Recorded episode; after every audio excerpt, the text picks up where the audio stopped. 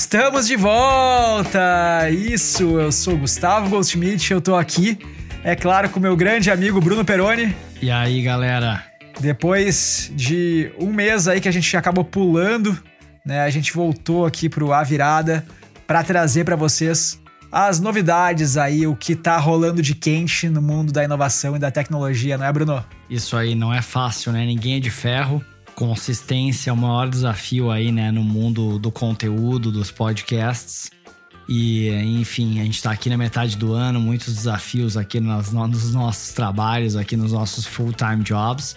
E a gente, enfim, acabou pulando esse mês aí de julho, mas a gente está de volta aqui no final de agosto para falar aí. Acho que tem bastante coisa que aconteceu. A gente tentou fazer aqui um resumão das coisas que nos marcaram mais e falar sobre algumas coisas que a gente achou interessantes comentar. Exatamente. E para não deixar você esperando nem mais um segundo, vamos direto ao assunto.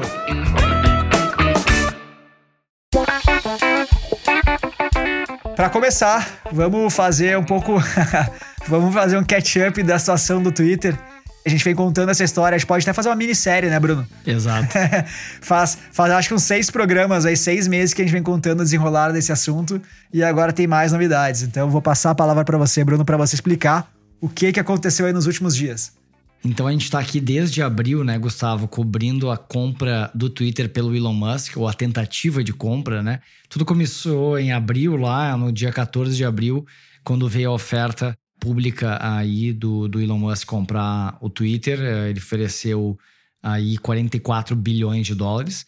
E, e aí o que aconteceu? Em maio, as negociações elas pararam, né? E, e teve toda uma discussão, inclusive é, o mais engraçado, a gente até falou, né? O Elon Musk e o Parag, né? Que é o CEO do Twitter, discutindo no Twitter sobre, sobre a questão dos bots, né? Então o Elon Musk ficou questionando a quantidade de contas fake, que na verdade isso impactava o inventário total de contas que poderiam receber publicidade e isso poderia mexer no valor que ele poderia oferecer ao Twitter. Lembrando que, caso o Elon Musk desistisse em qualquer momento da compra, ele estaria sujeito a uma multa de um bilhão. Isso, vocês não escutaram errado, é bilhão de dólares. E aí o que aconteceu, né? Ele, em julho, né, no início de julho, que é o mês que a gente pulou aqui, o Elon Musk desistiu da oferta, desistiu da compra, dizendo que, alegando que o Twitter não deu as informações necessárias para ele avaliar e fazer uma due diligence né, da, do negócio. E basicamente ele disse que não seria possível ele prosseguir com a compra. Uh, e aí judicializou a questão, né? E nessa semana, né, faz alguns dias aconteceu uma reviravolta grande no, no, nessa história que a gente achou que ia judicializar e ia continuar uma discussão de versões aqui, uma guerra de versões. Mas o que aconteceu? Um cara chamado Peter Zatko, ele era o, o ex-diretor de segurança da informação do Twitter, né? Então é a pessoa que conhecia muito o Twitter por dentro. E, e, ele também já tinha trabalhado no Google, no Stripe e até no Ministério de Defesa americano. Então é um cara, um, um hacker do bem, né? Super bem conceituado. E ele basicamente ele fez é, um, ele mandou um relatório para as autoridades americanas dizendo que o Twitter, eu vou ler aqui, né? O Twitter tinha grandes problemas de segurança que poderiam trazer uma, uma ameaça para as informações pessoais dos usuários, para os acionistas e até para a segurança nacional. E para a democracia, né? e para a democracia. E para a democracia, exatamente. Então, não menos importante. e, e, inclusive, ele fala várias coisas, né? É um, é um relatório bem completo e ele fala, inclusive, que sobre as contas fake. Né? Ele fala que o, a, a, diretoria do Twitter não sabe que o número de contas fake, porque eles não são incentivados a pesquisar isso e a saber sobre esse assunto. Eles meio que colocam isso debaixo dos panos, não consideram isso nas contas e que esse número é muito maior que 5%. Então ele colocou aí muita lenha nessa Exato. fogueira. E vamos ver o que vai acontecer daqui para frente. Num time, né, como a gente estava falando, Bruno, bastante estranho porque tá marcado aí para 17 de outubro o julgamento que vai decidir se o Musk vai tem que comprar, tem que honrar a oferta lá dos 44 bilhões de dólares pelo Twitter ou não. Como você falou, né?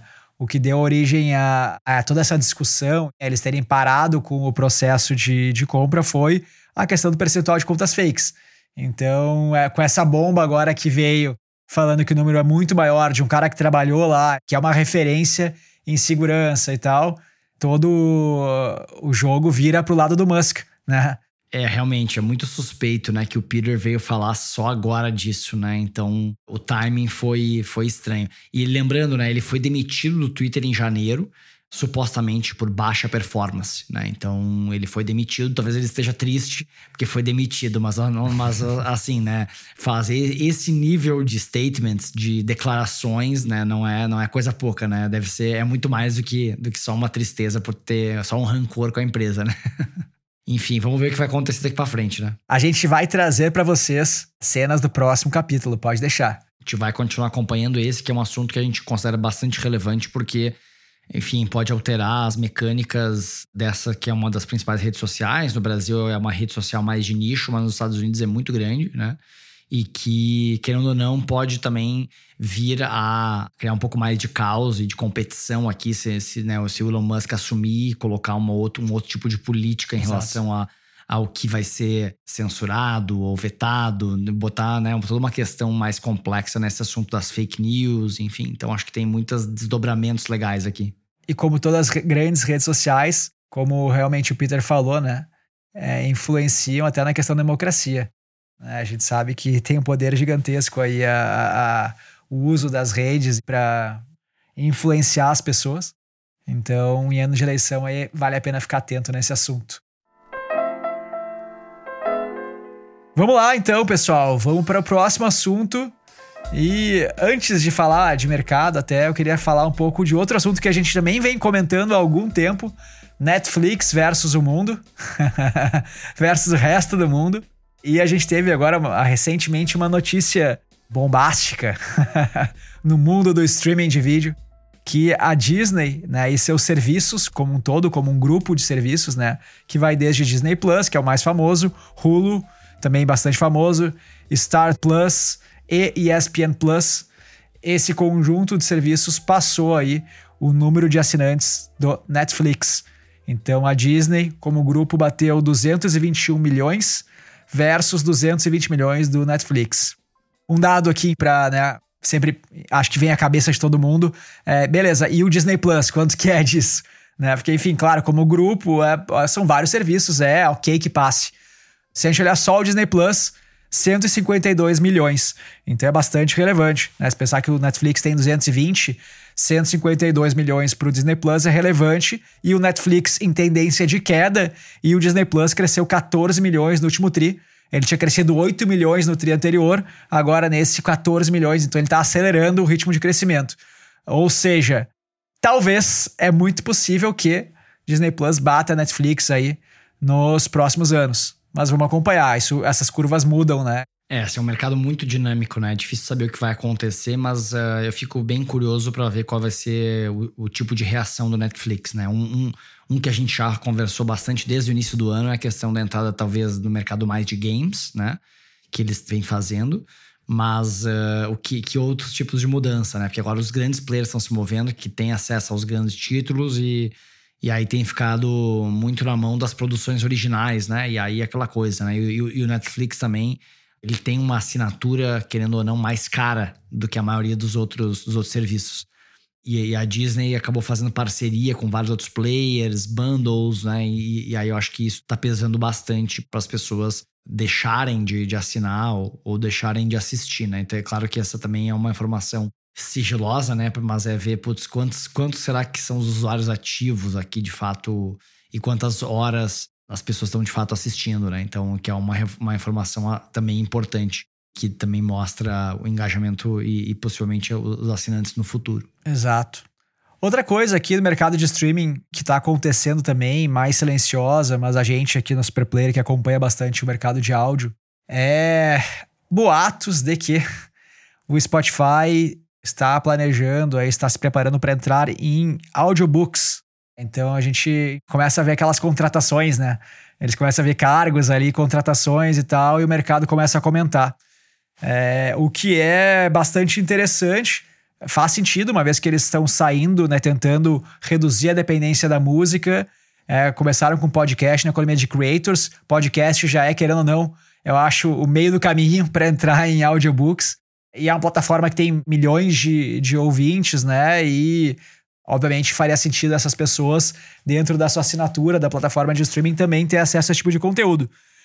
No entanto, é um mercado dominadaço pela Amazon, né? Amazon, Audible. A Amazon tem vários contratos com as editoras de exclusividade, distribuição e tal. Então é muito difícil negociar esses, esses contratos. Tem que esperar ali a, as brechas de renovação de contrato para conseguir que a editora não ceda mais à Amazon a exclusividade daquele conteúdo para conseguir entrar. Para as editoras, obviamente, é bom. Para quem produz o conteúdo, sempre é bom ter mais parceiro de distribuição que não monopolize o mercado. É, isso dá mais poder de barganha na negociação. Mas enfim, eu acho curioso, é, uma, é um movimento que seria bastante importante para o mercado de tech e de streaming também. Boa, não, muito legal, muita coisa vindo nova nesse, nesse mercado aí. O YouTube também recentemente, né, uma novidade aqui, é, eles se posicionaram e vão distribuir canais de terceiros, assim como a Amazon Prime tem, né, que distribui outros canais. É, o YouTube em breve vai, vai distribuir, né? Eles têm lá o YouTube Originals, que são né, os, algumas séries, alguns, alguns filmes que eles produziram, mas agora eles vão, eles vão ter essa estratégia de também distribuir canais de terceiros. Isso é mais pressão aqui contra o Netflix, uma vez que o YouTube, né, é o, eu acho que é o player que mais tem audiência nesse mundo de, de, de, streaming de vídeos, né? Fora os players de mobile, que daí é outra categoria, né? TikTok da vida, que é um outro tipo de, de batalha, mas, mas eu acho que vai ser uma uma, uma, virada interessante, né? Acho que em breve eles podem ser um, o principal distribuidor de players como, como a Disney. É um movimento de mercado bastante interessante, né, Bruno? E, e eu fico pensando o que, que aconteceria se o YouTube tivesse feito esse movimento alguns anos atrás, antes das, de todos os produtores de conteúdo grandes começarem a fazer suas próprias plataformas. Será que esses caras iam ter ainda assim apostado em plataformas próprias para reduzir a dependência das big techs? Ou será que com o YouTube entrando primeiro ia ter já uma, uma maior competição ali entre as plataformas de streaming de conteúdos premium e também uma grande plataforma também que é mais um concorrente peso para dissuadir os caras de fazer esse movimento.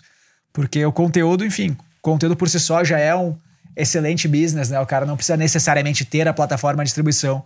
Se ele for um conteúdo bastante bem posicionado e, e relevante, ele vai conseguir bons deals para distribuição, né? Então, Vamos ver o que vai acontecer agora também. É interessante esse movimento do YouTube.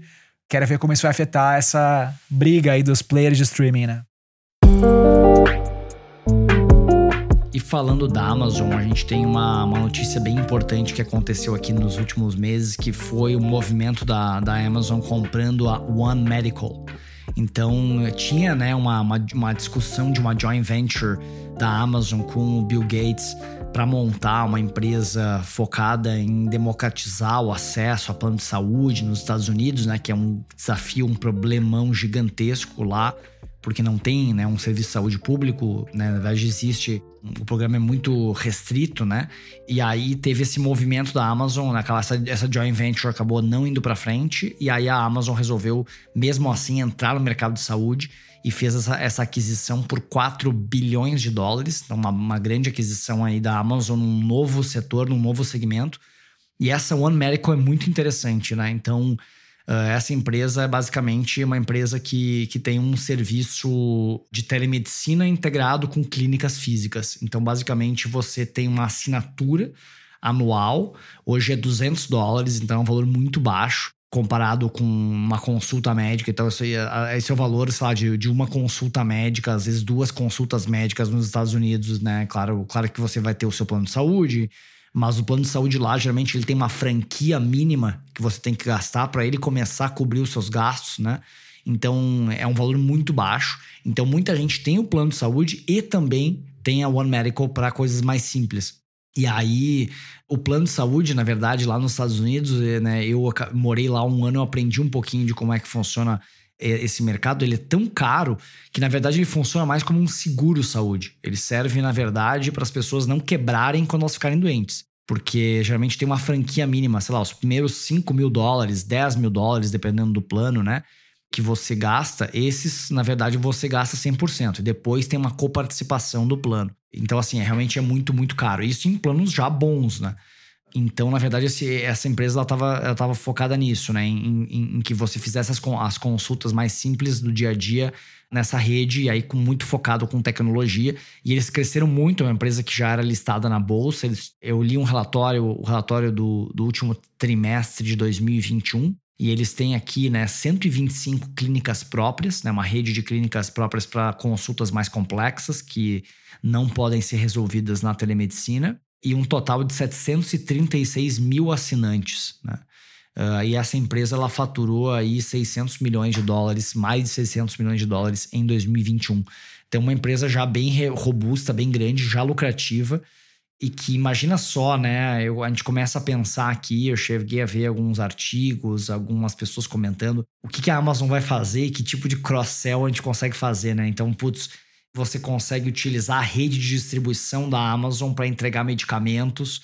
Imagina só, você faz uma telemedicina, precisa de um medicamento, você clica, amanhã entra na sua casa o medicamento. Então, assim, eu posso criar uma, uma assinatura, um benefício do Prime, que eu ganho desconto, né? Inclusive na One Medical. Então, imagina só, vai tornando o bundle do Amazon Prime algo cada vez mais importante, mais poderoso e, e, e mais imprescindível né? na vida das pessoas. Lembrando que né, a Amazon em 2019 fez uma aquisição também nesse mundo da saúde, que foi a PillPack, que é uma, uma espécie de farmácia online, onde a pessoa colocava ali os medicamentos que tomava com recorrência e a pessoa recebia como se fosse uma assinatura disso. E, e a Amazon, enfim, provavelmente vai expandir e voltar a crescer essa vertical farma, certamente, né? E falando já de planos futuros, de tendências, a Gartner lançou né, o Hype Cycle, que é o tradicional avaliação deles de novas tecnologias e tal, de 2022. E a gente vai trazer aqui um pouco da nossa opinião sobre, sobre esse hype cycle, especificamente o de tecnologias emergentes, né, que a gente vai falar aqui. É, Para você que não conhece esse gráfico, ele tem basicamente as tecnologias nascem, elas ganham uma certa atração, tem um pico lá de expectativas e depois desse pico de expectativas elas caem num vale da desilusão até que elas recuperam depois e entram em regime, assim, digamos. Então, esse é o padrão né, que, a, que a Gartner sempre traz para todos os, os hype cycles deles. Né? Esse é o hype cycle, na verdade. É, e aí eles posicionam né, algumas bolinhas ali, que são as diferentes tecnologias. Então, nesse, por exemplo, hype cycle de 2022, eles trouxeram tecnologias como Web3, metaverso, super apps, etc. Então gente vai falar aqui um pouco sobre onde eles posicionaram as tecnologias e qual a nossa opinião sobre o assunto. É isso aí, Peroni. É isso aí, é, essa aqui são tecnologias emergentes, né, que são import que eles mapeiam como importantes para as grandes empresas olharem. É, lembrando que eles fazem esse hype cycle também para setores específicos, né? E aí, como tem de saúde, de varejo, etc. E aqui é um de tecnologias emergentes, assim, que a gente gosta de olhar as coisas bem para frente, né? Então, e aí, assim, eu, eh, eu gosto de olhar para conseguir comparar um pouco com o que eu acho, né, com o que eu penso e acredito, versus também as empresas que eu olho, que eu não analiso aqui no meu dia a dia. Mas é interessante que uh, eles mostram NFTs, né? Então, que é uma. Que, né, lembrando que os NFTs eles caíram, as principais coleções de NFTs, dos NFTs de arte, lá caíram 70%, 80% né, do pico. E eles mostram NFTs entrando ali no vale do, da desilusão, né? Então realmente está todo mundo pensando, putz, que, que, para que serve esse negócio de NFT? É só uma figurinha digital, é só um JPEG digital. A gente já falou bastante sobre isso num episódio passado. Mas na verdade aqui eu concordo plenamente que a gente está num momento de desilusão com a tecnologia, embora tenham aplicações interessantes possíveis, né? Mas hoje tem uma barreira de que, putz, né, a figurinha tem um valor, beleza, é que nem a arte, então, ok, é uma, é uma arte digital. Eu posso criar um, uma, né, um valor com base naquilo, né? A história dos board apes, do, do né, criar um clube para as pessoas que têm aquele NFT, mas mesmo assim é um valor, eu tenho um valor limitado ali naquela, naquela tecnologia por si só, né? Se vai ser só um, um colecionável digital, uma moeda de troca, um ingresso, eu poderia fazer ser uma moedinha física né? Ia valer o mesmo. Desde que eu tivesse esse conjunto de outros benefícios dos Board Apes, né? E aí as outras aplicações, né, tem, existem aplicações né, de, de, no mercado imobiliário, que tem algumas coisas promissoras, mas ainda nada, nada em produção. tem aplicações também para ticketagem de eventos e tal. Enfim, tem, tem algumas aplicações interessantes de NFTs, mas eu concordo que a gente está num vale da desilusão total aqui. E com relação, cara, a usar, a usar NFTs para autenticar algum bem digital, isso é uma coisa, por exemplo, metaverso. Eu quero comprar um tênis Nike, eu garanti que aquele tênis Nike é um tênis Nike verdadeiro e não, enfim, alguém fez lá um tênis Nike fake digitalmente e me vendeu. Isso faz sentido? Total, os, os, digital goods, né? Na verdade, essa é a aplicação de NFTs que mais funcionou, talvez, né? Que são que foram os bens digitais dos crypto games, né? Então, a gente teve todo o hype do X Infinity, né? Que a gente comentou um pouquinho nos episódios do início do ano, mas a gente teve aquele hype, né? Dos jogos dos crypto games, né? Basicamente, eles criaram jogos. Aí, claro que teve uma, uma certa bolha em, ao redor disso, né? E uma corrida do ouro aqui para vender e lançar esses jogos e tentar vender os NFTs. Mas basicamente, como é que funcionava, né? Você lança um jogo e eu tenho um número limitado de personagens, naves, enfim. Inclusive, eu até trouxe aqui o caso do Steppen, né? Que é um. Basicamente, você compra um tênis digital que é um NFT, né? E aí esse tênis digital, você, você pode, se você tiver um tênis digital e você fazer uma caminhada, uma corrida, você vai ganhando uma moedinha do jogo que tem que tem que você pode trocar por dólares lá na frente ou por outras criptos. A questão é que essa outra moeda, o NFT, beleza, né? Eu tenho um valor ali desse bem digital dentro do jogo e eu tenho um NFT permite com que ele seja eu consigo com que ele seja uh, uh, utilizado né, de, e, e transacionado de forma livre na blockchain. Mas o problema é que essa outra moeda ela só tem valor enquanto tem pessoas jogando aquele jogo, né? Quando eu tenho uma, uma queda de demanda daquele jogo, aquela, aquela moeda deixa de valer, né? Então o Steppen foi um jogo que eu acompanhei, eu até comprei um tênis e eu fiquei ganhando, eu fiquei caminhando ali para ganhar moedinhas e tal. Só que teve uma hora que a moedinha do jogo caiu e tal, né, na queda das criptos, a moedinha, as pessoas pararam de ter o um incentivo, quem pagou caro, né, quem pagou super caro por um tênis, e aí tinha um número limitado de tênis e tudo mais, então é, quem pagou muito caro por um tênis não conseguiu retornar o seu investimento, desistiu do jogo e aí a moeda hoje vale quase zero. Então, essa foi isso que aconteceu com a maioria dos criptojogos.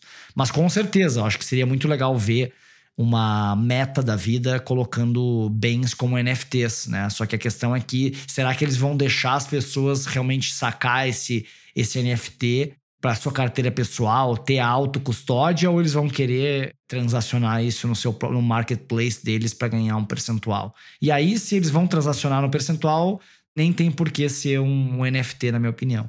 Eu te perguntei isso, Bruno, porque eu vi essa semana um gráfico que saiu com as marcas que mais faturaram com NFTs.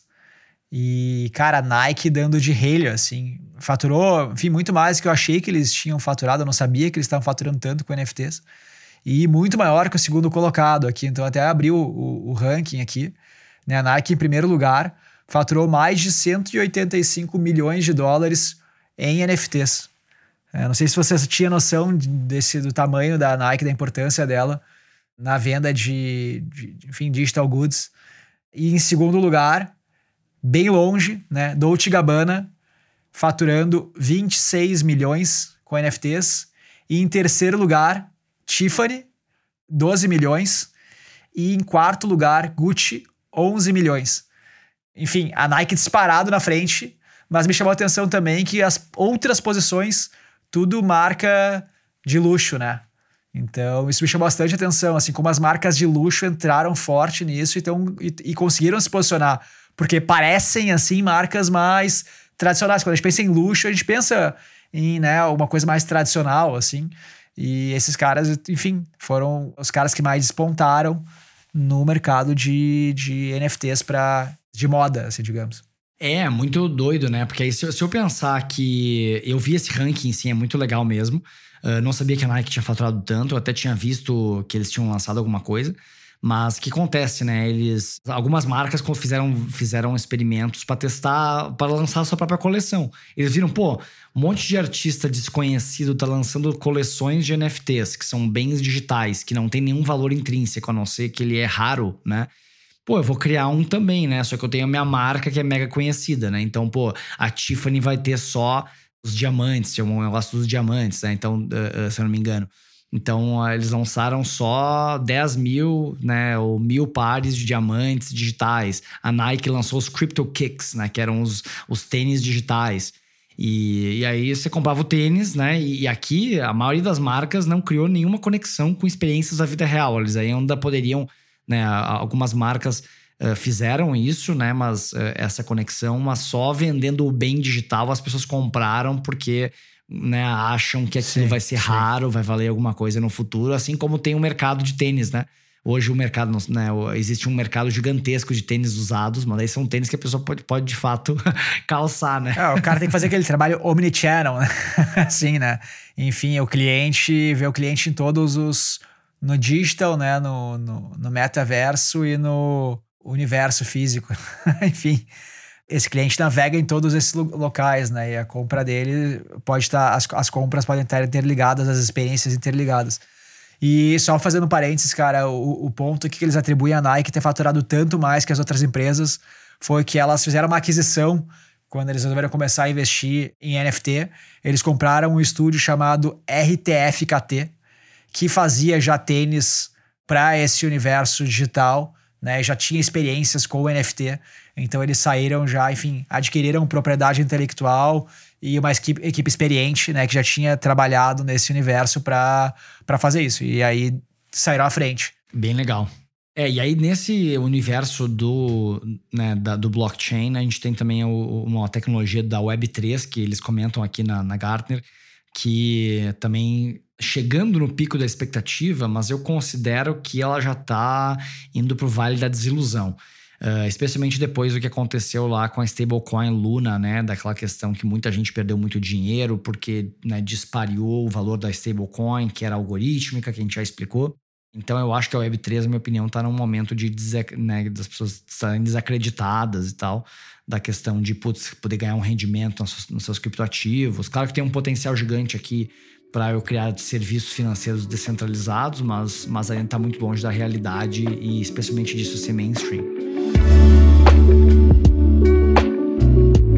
E aí isso, isso, se conecta com o assunto, né, super conectado com esse mundo de Web3, é o metaverso, né? Essa palavrinha que eu, a gente já falou aqui, que eu, eu abomino, acho muito ruim essa palavra. E ela virou, as pessoas na verdade usaram ela para dizer qualquer coisa, né? Então qualquer coisa virou metaverso, ela virou um hype muito rapidamente. E aí eu achei legal que o Gartner coloca o metaverso lá no início né, da curva de adoção e eles colocam que ela vai chegar ao platô de produtividade só daqui 10 anos.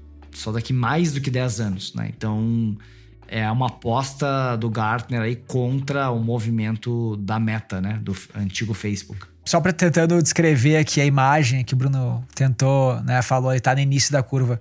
Ela ainda tá bem longe do pico de expectativas. Então, é, e essa era a nossa discussão. Assim, a gente concorda que o metaverso, para chegar lá no platô de produtividade, que eu falei que é quando entra em regime, assim, digamos, a tecnologia, vai demorar 10 anos ou mais. Mas é engraçado ver ela tão baixo com relação ao pico de expectativa, porque ano passado e esse ano se falou muito de metaverso, já tem, tá rolando, é, é uma buzzword né? E, e, o Facebook tá. E pra mim já tá desgastado já. então, então, ele. É, porque é engraçado, né? Não quer dizer que porque ele tá no início da curva que ele vai demorar muito tempo para percorrer a curva. Porque se a gente for ver, por exemplo, depois de falar de super apps, né? Cara, super apps se fala há bastante tempo. NFT começou a se falar muito depois e já tá caindo no vale da desilusão ali. Então, assim, ele, ele, ele, ele surgiu depois e ele percorreu a curva muito mais rápido. Né? Então, cada uma percorre Isso. a curva no seu tempo. E o metaverso para mim também, assim, ele, ele, ele tá mais. Já passou talvez do pico de expectativas. Ou tá lá no pico. É, acho que ele tá no pico. É, tá no pico, né? Porque ele também não, ele não entrou numa, numa desilusão ainda também. Né? As pessoas ainda estão com expectativas. É, acho que a desilusão vai acontecer quando a meta lançar o seu metaverso e der errado. Quando as pessoas acharem que é que nem o vídeo e, e entrarem na, na ferramenta e, e, não tem nada a ver com o vídeo, né? É, exatamente, exatamente. Enfim, eu, é, eu, eu sou muito cético com essa questão do meta, meta é que, é que nem o Keynote, é, vai ser. As pessoas achar que é que nem o Keynote do Zuckerberg e vão entrar, vai ser que nem o Gather Town, assim. É, vai ser tipo o Second Life, cara. Tipo, sei lá, não, não, não vejo. Não, não, eu acho que talvez seja uma coisa que as pessoas usam, usem muito no início, tipo Clubhouse, e depois, e depois as pessoas enchem o saco e vão viver viver a vida real, assim, sei lá. Essa é a minha, a minha aposta. Enquanto não tiver um breakthrough realmente tecnológico muito grande de VR, sei lá, que algo que transcenda realmente a experiência de ficar na frente do computador, é, é um jogo, é que nem um jogo, né? Então, tô, tô, tô quase que nem um jogo. Então eu não vejo nenhuma. Eu, pelo menos, não vejo nenhum potencial é. no metaverso, né? Como. Isso pensando, eu, eu, o que eu vejo é, são aplicações em metaversos que já existem, né? Então, por exemplo, Free Fire uh, né, metaversos que já são jogos. Uh, uh, que, né, de, os, os, games hoje são os metaversos, né? A gente já tem jogos massivos que aconteceram shows, que transacionam milhões de dólares por mês, né? Para mim esse é o metaverso, ele já existe, né? É difícil conseguir criar um metaverso que seja o metaverso principal, né? Então essa é a minha visão da, Sim. né? Botando aqui de novo a minha visão sobre esse, esse assunto. É, e o que a gente estava discutindo é essa questão, né, de a Gartner falar aqui, enfim, que vai demorar mais de 10 anos para chegar nesse platô de produtividade. E a gente vendo que toda, todo o hype, toda, né, do Facebook tá em cima de propagandear esse metaverso e dizer que eles estão criando essa, essa, esse novo mundo, assim, digamos.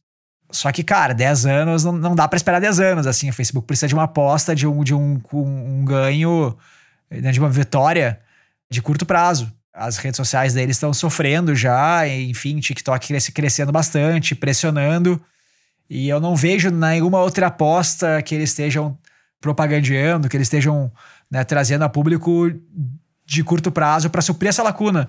Enfim, tem uma aposta que em 10 anos lá vai estar tá sendo usada de forma massiva, ou enfim, o que, que, que vai acontecer no meio? Assim, qual é a aposta deles? Qual é a próxima cartada para segurar o número de usuários e a receita e tal. Tem várias coisas, né? Enfim, até relacionadas a e-commerce, assim, que estão rolando, são interessantes, mas ao mesmo tempo, cara, me parece também que o TikTok e, a, e o ByteDance, enfim, de forma geral, eles estão se movendo muito mais rápido, né? Assim, parece que eles não têm, eles têm menos, menos medo de testar coisa, parece. É, eles têm menos legado, parece, né? Que é, é doido isso, né? Ver mesmo, mesmo um player como o Facebook sendo outpace para alguém, né? Pensar, mas é, mas é difícil, né? Realmente, é, é menos gente, é menos legado para manter, querendo ou não o Facebook Meta né, tem várias plataformas, então, mesmo que eu tenha equipes segregadas, né, é difícil manter a cabeça e conseguir uh, ser o melhor em tudo. Né? É. Então, uh, e, aí, claro, o WhatsApp é, é, tem, é gigantesco e muito relevante, mas não monetiza quase, né? Então. Uh, e o Instagram tá, tá, tá, sofrendo pressão de todos os lados, o Facebook tá morrendo, então eles estão numa situação bem, bem delicada, na minha visão. Mas é engraçado, né? Aquele lema lá clássico do Zuckerberg que várias startups penduram na parede lá: Move fast and break things, né? Me parece que eles estão meio cautelosos, assim, em quebrar coisas hoje em dia. Faz algum tempo já que eles estão cautelosos em quebrar coisas, né? É, e o TikTok tá. O ByteDance tá quebrando, tá, enfim, tá agregando várias formas de monetização. Inclusive, né, falando de assinaturas e tal enfim, coisas arriscadas. Eles estão com menos medo de fazer coisas mais arriscadas e é, tal. Me parece que o Facebook está colocando toda a sua energia criativa no, na, no metaverso. Né? Me parece que o Instagram ele tá ali, claro, com uma, uma questão de melhorias contínuas, né, e tal, uh, mas uh, a energia criativa do Facebook está no metaverso, já tem, e, teoricamente, tem 10 mil pessoas trabalhando no metaverso, né, Uh, então, eu ouvi falar desse número, então não sei se é verdadeiro, mas enfim, eles estão apostando alto nisso e se der errado, né, o mercado não vai perdoar. E por último, eu queria só fazer uma, uma palhinha aqui sobre a questão dos super apps. Né? Super apps é uma, uma tendência que a gente teve muito por dentro, assim, também na, na Super Player. A gente participou ou vivenciou a construção de alguns, até quando a gente fazia parte do ecossistema do Grupo Móvel. E a gente, enfim, ouve falar de, de super apps desde 2016, né? Desde que se usava como referência lá o WeChat lá na China e começou a ter várias apostas aqui no Brasil com relação a isso. E eles colocaram aqui no, no Hype Cycle da Gartner como ainda antes do pico de expectativas. Assim, também não é lá no início da curva como o metaverso, um pouquinho mais avançado, mas ainda antes de chegar no pico de expectativas infladas. É, o que me surpreendeu, assim, porque eu acho que o, o Super Apps, o Super Apps ali em 2016, 17, ele teve um pico, ele tava na boca de todo mundo, teve uma desilusão, né? Teve aquela corrida dos QR Codes também, enfim, que várias plataformas estavam tentando virar meio de pagamento, iFood, Rappi e tal, e colocando outros tipos de serviço ali dentro também, começando a trazer e-commerce para os seus aplicativos, enfim. É, o PicPay, o Inter, né? Foram dois players que apostaram muito nesse movimento dos Exato. super apps. Né? Mas eles já apostaram, eu acho, já num segundo momento, sabe? Então eu vi aquele início lá, até na móvel TV rápido, né? Que era, que era esse teste de, de super apps. Essa questão dos super apps, ela deu uma esfriada. E agora, enfim, tem várias empresas apostando, né? O PicPay é uma que você falou, enfim. Tem o Rappi mas, também, né? Exato, mas de uma maneira, enfim, já eu acho sem tanta, sem tanto hype, assim. Né? Eles estão. A própria Magalu, né? Magalu também. Isso, isso. De uma maneira mais, mais contínua, assim, mais como evolução natural do negócio deles. E, enfim, eu, eu botaria depois do, do, do, Vale da Desilusão, né? Mas quem sou eu perto da Gartner? Né? eu acho também tem uma questão muito de, cara, de, de país também, sabe? Porque, enfim, não existe um hype cycle genérico. Obviamente, se, se fosse na China, Cara, isso aí já seria outro, né? Seria, enfim, Super Apps já estaria, nem estaria mais aqui, eu acho, nesse gráfico. Né? Quando... É, não seria uma emerging technology. Exato, né? exato. Então, então, assim, em cada país deve estar num timing diferente. Talvez nos Estados Unidos, por exemplo, Super Apps esteja, pode ser que esteja mais no, no, no hype do que, do que aqui no Brasil. E agora, para fechar o episódio de hoje, vamos para o nosso Giro dos Mercados.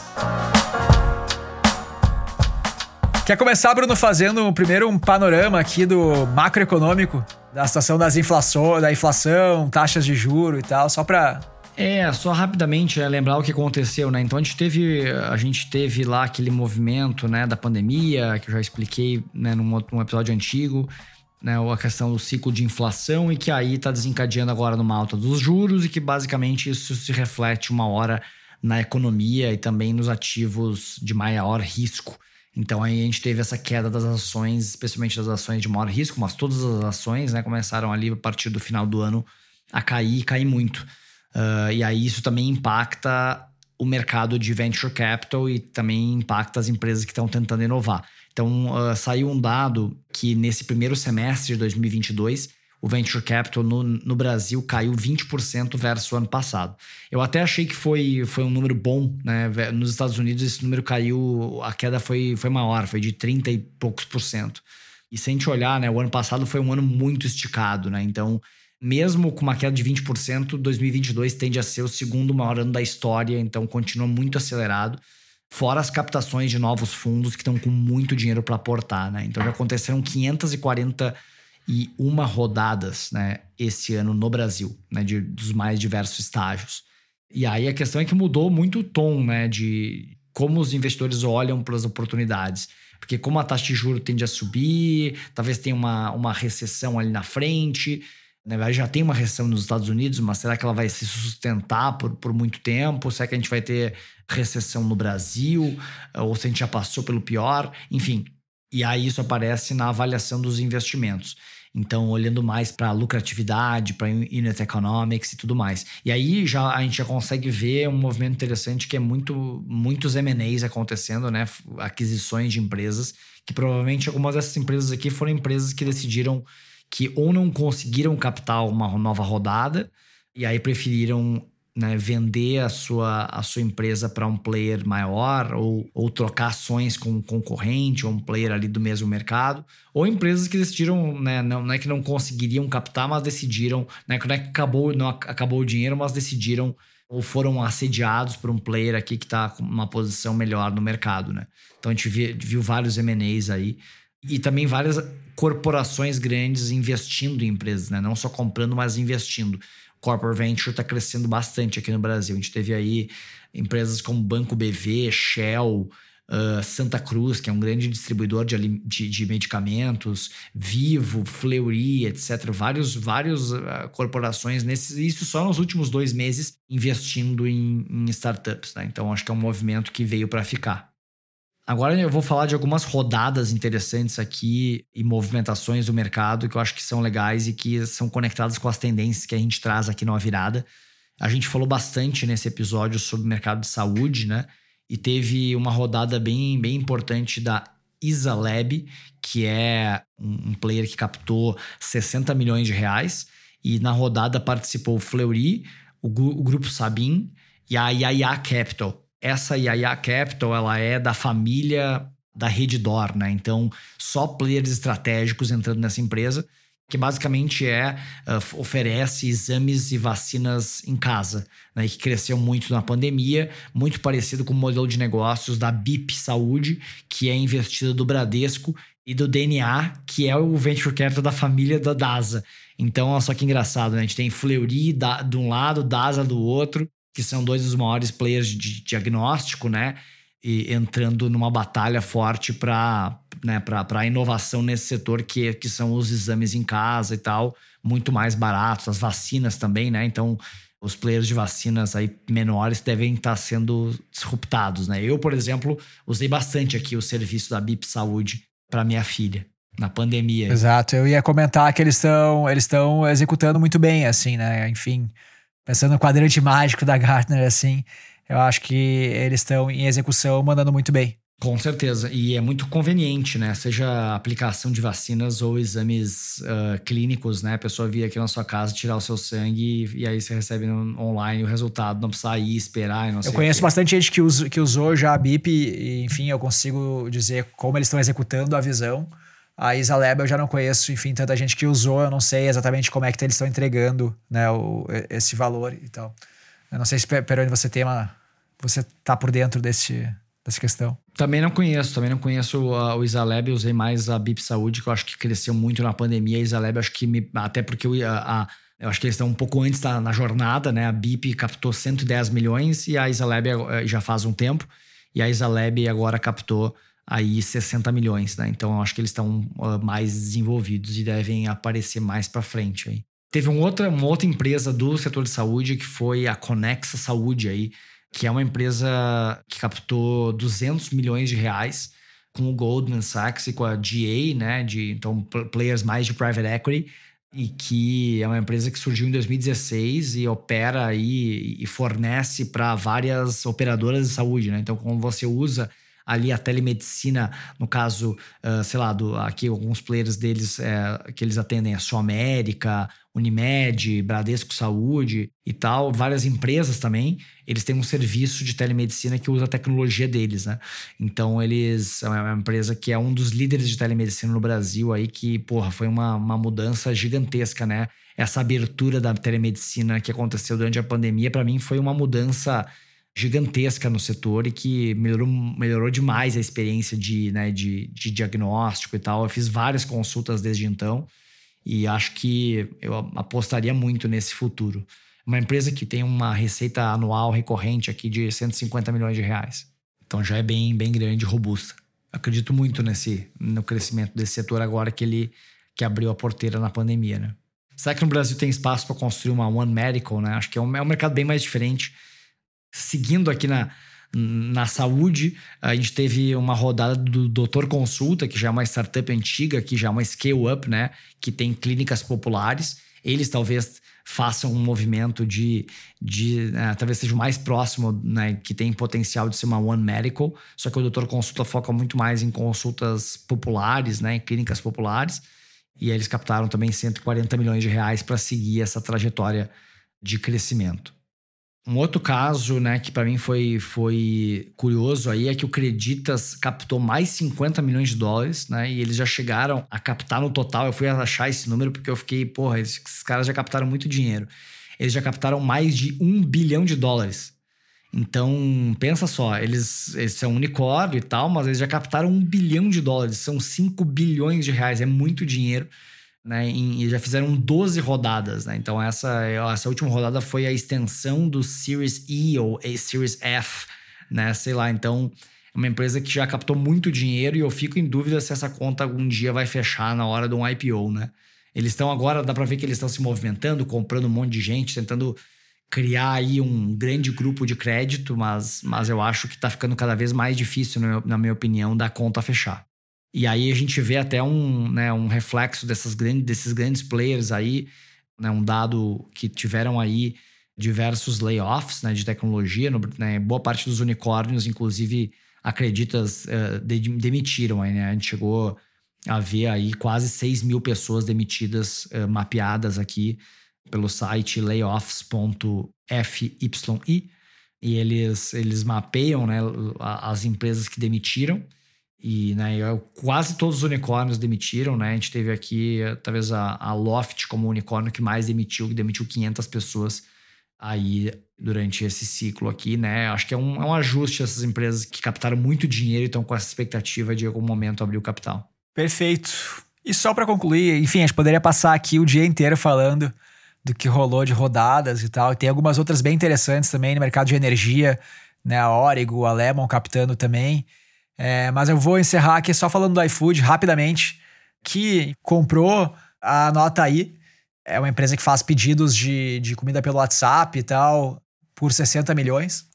Mas a notícia mais relevante aí com relação a iFood, é, que todo mundo falou, enfim, menos na última semana, que bastante gente postando nas redes sociais, foi a compra pela Prozos, né? A Prozos, que é subsidiária da Naspers aí para investimentos internacionais, é, já era, enfim, a, a, acionista majoritária aí do iFood, comprando o restante das ações, 33, um terço, né? 33,3% é, das ações do iFood, da Just Eat, uma empresa europeia também que atua também no mercado de delivery de, de comida, por um valuation de 28 bilhões. Então eles pagaram pela participação ali da Just Eat, pelos 33%, cerca de 9,4 bi, sendo 7,8 pagos, enfim, de fato, e 1,6 né, por performance. Então, se entregar a performance nos próximos 12 meses, ganha mais esse 1,6 e aí sim ultrapassa o valuation de 28 bi de reais. O iFood é um, um player que está também, como a gente falou ali, está com uma visão muito boa sobre, sobre a sua expansão, sobre a atuação de forma cada vez mais verticalizada ali na, na parte food delivery e também está com uma execução excepcional, né? Vem aí ano após ano brigando com outros players que vão entrando no mercado e conseguem mandar todo mundo embora. O Rap chegou a ser, enfim, falaram do Rap durante um tempo e o Rap não, não conseguiu crescer, não conseguiu ganhar market share. Depois o Uber Eats, que tinha muito mais um bolso muito maior, né, também veio para o Brasil, tentou brigar com a iFood, também não conseguiu, saiu do Brasil também. Então, é, iFood dominou o campinho aqui e está conseguindo todos os players internacionais estão vindo para cá, nenhum deles consegue tomar esse espaço deles. Então, parabéns aí, né, para Prozos, para Móvel aí, pelo aumento, pela, pelo controle total agora do iFood. Tenho certeza que vão continuar fazendo um trabalho belíssimo porque o time lá é muito competente. Eu acho que uma coisa legal do iFood, né, que Gustavo, é que eles, eles, são muito bons de execução e de criar, acho que de criar novas verticais, né? Mesmo com uma empresa já grande, em número de pessoas, em faturamento, tal, eles conseguem inovar né, numa, numa velocidade muito legal e criar novas verticais, novos serviços e tal. Eles têm desafios, né, certamente, né, toda a questão de pô, gerenciar essa, é, né, todos esses trabalhadores autônomos aqui, lidar com a concorrência, com a pressão, né, e, e as questões regulatórias, né, então deve ser, né, acho que o iFood tem desafios grandes para continuar crescendo, mas acho que eles têm sido um destaque aí para para criar novas, novas verticais de, de receita e ficar menos dependente só do, do delivery de alimentação. Com certeza, e fazendo um trabalho belíssimo também de eh, inovações na, com relação a questões ambientais e sociais, né? O iFood está sempre muito ligado, enfim, uh, fazendo compensação de, de crédito de carbono e botando dentro do aplicativo lá a possibilidade das pessoas doarem para ajudar instituições, enfim, tem feito também um trabalho bacana aí social também. Então tá, chegamos ao final aqui, já falamos bastante, já que passou muito tempo, a gente fez um episódio maior, mais extenso, né? Muito obrigado pela, pela audiência aí, saudades né, de vocês e até a próxima. Espero que vocês também estavam com saudade e nos falamos no próximo mês aí. Essa vez a gente não vai deixar passar. Beleza, muito obrigado pessoal pela audiência e até a próxima. Valeu! Tchau!